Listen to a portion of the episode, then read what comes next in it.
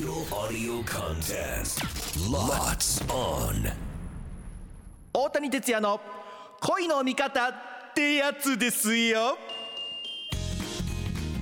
こんにちは吉本新潟県住みます芸人の大谷ってやつですよ大谷哲也です11月28日までの毎週月曜日のこの時間は僕のような恋人が欲しい結婚したいけど出会いがないうまく異性と話せないそんな悩みを抱える方を応援するプロジェクト。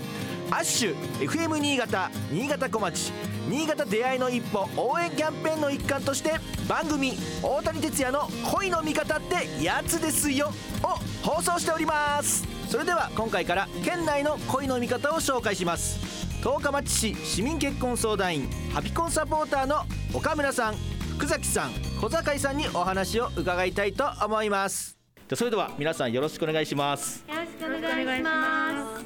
はい、早速なんですけども僕みたいにこう恋愛とか結婚したいんだけどできないっていう方をこうサポートする事業を十日町市で行ってるって聞いたんですけどもこうどういったサポートなんでしょうか？はい、えー私たち十日町市ハピコンサポーターは十日町市に在住する独身者のえー結婚促進のために未婚者の紹介や結婚相談や助言を行っています。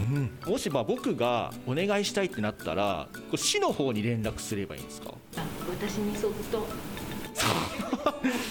サイトに皆さんの連絡先とかも書いてあって。十日町市のホームページにあのハピコンサポーターっていうので載っていますので。じゃあ連絡して何て言えばいいですか？ダイレクトに結婚したいんですけどでも十分。わかりますのでえいいんですか？いきなりなんかストレートに。本気度が伝わってくれば。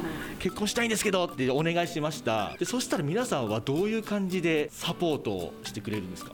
ね、まず知人、友人、親戚筋。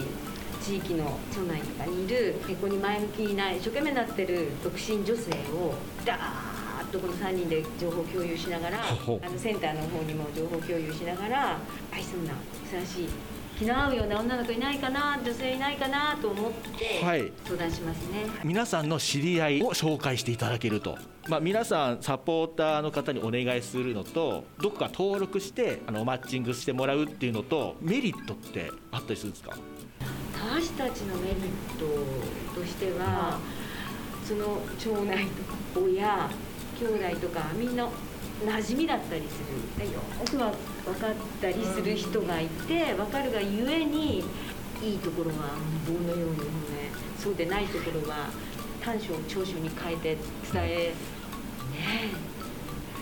安心できるんじゃないかなと。まあ、親身になってねお話とかも聞くから。知り合いの方自体で私たちの方に情報が入ってきたりというパターンが多いのでお互いに知ってる同士でのやり取りになるとやっぱりあの信頼関係がもともとできてる中での動きになるので安心できるっていうのはありますよね。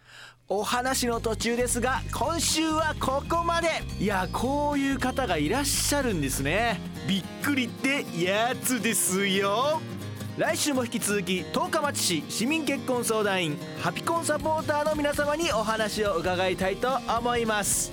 大谷哲也の恋の味方ってやつですよ。来週のこの時間もお楽しみに。お送りしたのは大谷ってやつでした。